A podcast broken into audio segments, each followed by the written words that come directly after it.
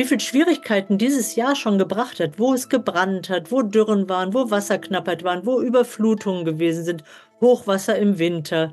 Wir sind eigentlich alle betroffen. Das ist Daniela Jakob. Sie leitet das Climate Service Center Germany, also eine Organisation, die sich insbesondere mit Klimafolgen in Deutschland beschäftigt. Zwölf Monate lang lag die Erderwärmung jetzt über 1,5 Grad zum ersten Mal. Mehr dazu gleich bei Was Jetzt, dem Nachmittagsupdate von Zeit Online am Donnerstag, dem 8. Februar. Ich bin Rita Lauter, herzlich willkommen. Und die EU-Staaten haben offenbar eine Militärmission im Roten Meer beschlossen und da ist aller Voraussicht nach auch die Bundeswehr beteiligt. Der Redaktionsschluss war nicht 11.11 Uhr, .11, sondern 16 Uhr. Im Roten Meer erwarten wir einen schweren Waffengang. Hier haben Sie Jan-Christian Karg gehört, den Inspektor der deutschen Marine im bundeswehreigenen YouTube-Channel. Das ist der oberste Vorgesetzte der deutschen Seestreitkräfte und worauf er anspielt, ist das. Die Bundeswehr könnte sich demnächst an einem Einsatz zum Schutz von Handelsschiffen im Roten Meer beteiligen. Dort greifen die Houthi-Milizen immer wieder Schiffe mit Raketen und Drohnen an, aus Protest gegen die Angriffe Israels auf den Gazastreifen seit den Terrorattacken der Hamas vom 7. Oktober. Heute ist die Fregatte Hessen in Wilhelmshaven in See gestochen, zunächst in Richtung Mittelmeer. Wenn der Bundestag zustimmt, das wird noch im Laufe des Monats erwartet, soll sich das Kriegsschiff mit 250 Soldatinnen und Soldaten an Bord an einer internationalen Marinemission zum Schutz der Seewege beteiligen. Die EU-Staaten haben dem Militäreinsatz nach DPA-Informationen bereits zugestimmt. Meine Kollegin Andrea Böhm hat sich mit der Houthi-Miliz beschäftigt und kann Klarheit in die ganze Sache bringen. Hallo Andrea. Hallo Rita. Zunächst mal Andrea, wer sind die Houthis und was wollen sie mit dem Beschuss der Handelsschiffe erreichen? Die Houthi sind eine militärisch-politische Bewegung, gehören einer schiitischen Minderheit im Jemen an und haben sich in den letzten 20 Jahren, ja man kann sagen, von einer Bergguerilla, sie kommen aus einer bergigen Region im Norden des Jemen, hin zu einer sehr einflussreichen, zum Teil auch militärisch sehr gut ausgerüsteten Miliz entwickelt, die inzwischen die Hauptstadt im Jemen und große Teile des Landes kontrolliert und die sich auf alle Spielarten der asymmetrischen Kriegsführung versteht. Was sie erreichen wollen mit dem Beschuss im Roten Meer, sie haben mit Beginn des Krieges in Gaza sich selbst gewissermaßen zu den Beschützern und Verteidigern der Palästinensern erklärt und sagen, dieser Beschuss von Handelsschiffen diese Behinderung des Welthandels mit all seinen Folgen hört erst auf, wenn Israel aufhört, in Gaza militärische Aktionen durchzuführen. Die Houthis werden ja auch vom Iran vor allem militärisch unterstützt. Wie schwerwiegend sind denn die Folgen dieser Angriffe? Welche Schäden können die Houthis da konkret anrichten? Naja, die sind mal ganz konkret. Mindestens in einem Fall haben sie ein Schiff gekapert. Also das ist für die Besatzung, die gekidnappt wurde, natürlich schon mal enorm schwerwiegend. Schwerwiegend in globaler Hinsicht ist es vor allen Dingen für den Welthandel. Also ein erheblicher Teil des globalen Schiffsverkehrs läuft durch das Rote Meer dann Richtung Suezkanal. Es hat dazu geführt, dass viele Schiffe aus Angst vor diesem Risiko, und dann werden ja auch die Versicherungsprämien sehr, sehr viel höher, große Umwege fahren. Dadurch sind anfänglich auch tatsächlich Engpässe bei Lieferketten entstanden. Also ein paar werden sich daran erinnern, auch Tesla musste für kürzere Zeit seine Produktion erstmal einstellen, weil Bauteile fehlten.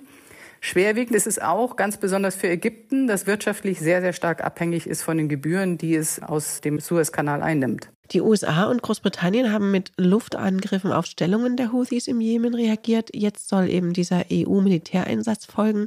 Wie könnte der denn konkret aussehen? Ja, das ist eine Mission, die quasi mit militärischen, gut ausgerüsteten Marineschiffen Handelsschiffe begleiten soll, die auch Raketenbeschuss und Drohnenangriffe durch Houthi abfangen sollen.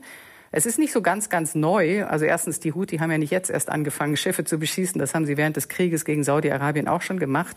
Wenn wir uns aber erinnern, die Bundeswehr hat an einer solchen Mission bis vor kurzem teilgenommen, nämlich auf der anderen Seite Afrikas, in Ostafrika, um die Piraterie vor Somalia zu unterbinden. Und das ist recht erfolgreich verlaufen. Also man hat vor allen Dingen auch Schiffe mit humanitären Ladungen dann begleitet, geschützt vor Angriffen. Nun muss man dazu sagen, natürlich, die somalischen Piraten sind technologisch deutlich weniger gut ausgerüstet, als es die Houthi inzwischen sind. Aber das ist erstmal die Idee, tatsächlich Begleitschutz und im Zweifelsfalle eben auch Angriffe abzuwehren. Also den Welthandel auch aufrechtzuerhalten. Hältst du das denn jetzt für zielführend? Wird das die Houthis stoppen?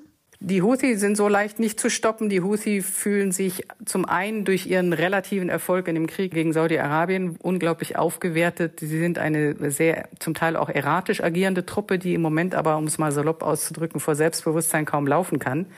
Und die sich vor allen Dingen auch durch die Raketenangriffe, die Luftangriffe, die jetzt von amerikanischer und britischer Seite gegen ihre Stellungen durchgeführt worden sind, ja eher bestätigt und bestärkt fühlen. Also der Konflikt wird ganz sicher weitergehen. Ich glaube, für die nahe Zukunft hängt einfach sehr, sehr, sehr viel davon ab, wie es in Gaza weitergeht. Das wird einen enormen Einfluss darauf haben, wie sich die anderen Konflikte in der Region drumherum entwickeln. Danke dir, Andrea. Danke dir. Schon das vergangene Jahr 2023 war das wärmste seit Beginn der Aufzeichnungen.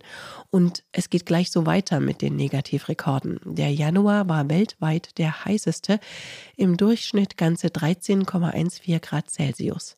Und damit lag die Erderwärmung zum ersten Mal zwölf Monate nacheinander über 1,5 Grad.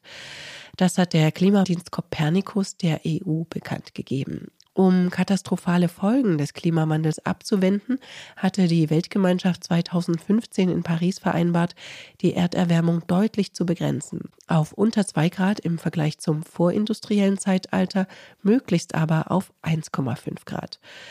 Meine Kollegin Linda Fischer aus dem Wissensressort von Zeit Online hat mir erklärt, was das jetzt bedeutet, dass nun die 1,5 Grad Grenze ein ganzes Jahr lang gerissen wurde. Es ist ein ganz guter Zeitpunkt, um sich mal darüber Gedanken zu machen, warum diese Schwelle eigentlich so wichtig ist. Und die ist wirklich nicht nur was Symbolisches.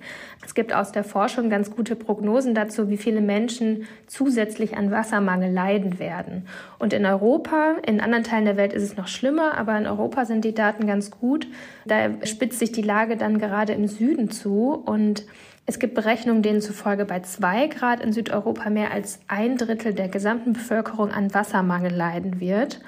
Bei 1,5 Grad wären es nur die Hälfte davon und bei drei Grad auf die wir ja eigentlich zusteuern mit dem, was wir gerade machen, da schätzt der Weltklimarat, dass sich dieses Risiko verdoppelt. Also das sind Millionen Menschen Unterschied, die von Wassermangel betroffen sein werden. Hitzewellen sind ja auch ein Riesenthema und Fluten, das haben wir auch in den vergangenen Monaten gesehen, nehmen in großen Teilen der Welt zu. Das sind einfach gewaltige Unterschiede, für die es sich lohnt, beim Klimaschutz mehr Ehrgeiz zu entwickeln. Er galt als Hoffnung der Opposition auf eine Alternative zum russischen Staatschef Wladimir Putin, der Kriegsgegner Boris Nadjestin. Sein Name hat übrigens den gleichen Wortstamm wie das russische Wort Hoffnung. Doch diese ist heute von der Wahlkommission zunichte gemacht worden. Trotz mehr als den 100.000 Unterschriften, die für eine Zulassung nötig sind, wurde seine Kandidatur für die Präsidentenwahl im März nicht erlaubt. Es seien zu viele ungültige Unterschriften auf der Liste. Nadjestin war der einzige Bewerber, der offen gegen Putins Angriffskrieg in der Ukraine auftritt. Er will nun vor das oberste Gericht ziehen, um doch noch antreten zu können. Es gilt allerdings als sicher, dass der vom Kreml kontrollierte oberste Gerichtshof die Entscheidung der Wahlkommission bestätigen wird.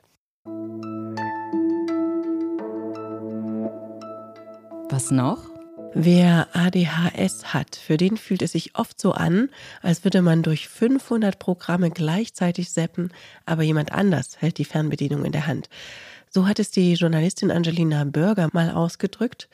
Mit Medikamenten ist es dann endlich ruhiger und strukturierter im Kopf. Eins der bekanntesten und auch umstrittensten Medikamente bei ADHS heißt Ritalin. Der Name klingt zumindest für mich irgendwie vertraut und ich habe mich auch schon immer gewundert, warum. Und ob Sie es glauben oder nicht, der Name geht tatsächlich auf den Mädchennamen Rita zurück, die Ehefrau des Entwicklers. 1944 hat Leandro Panison den Wirkstoff Methylphenidat erstmals synthetisiert und an sich selbst ausprobiert. Bei ihm hat es nicht groß gewirkt, aber bei seiner Frau schon. Die milde Psychostimulanz hilft ihr beim Tennisspielen. Also benennt er das Mittel nach ihr, Rita Lean. Laut Ärzteblatt konnte man das Mittel übrigens bis in die 60er Jahre ohne Rezept einfach in der Apotheke kaufen. Dann entdeckte die Drogenszene in den 80ern, dass Ritalin euphorisierend wirken kann und der Hersteller Novartis nimmt es vom Markt.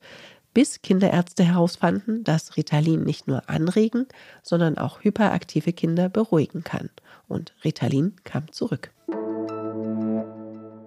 Und das war's von Was jetzt für heute Nachmittag. Euphorisierende oder beruhigende Comeback-Stories und auch alles andere wie immer gerne an wasjetzt.zeit.de. Am Mikrofon für Sie war Rita Lauter. Ich wünsche Ihnen einen schönen Feierabend. Drei, zwei, eins. Und damit ist der Straßenkarneval in Köln eröffnet.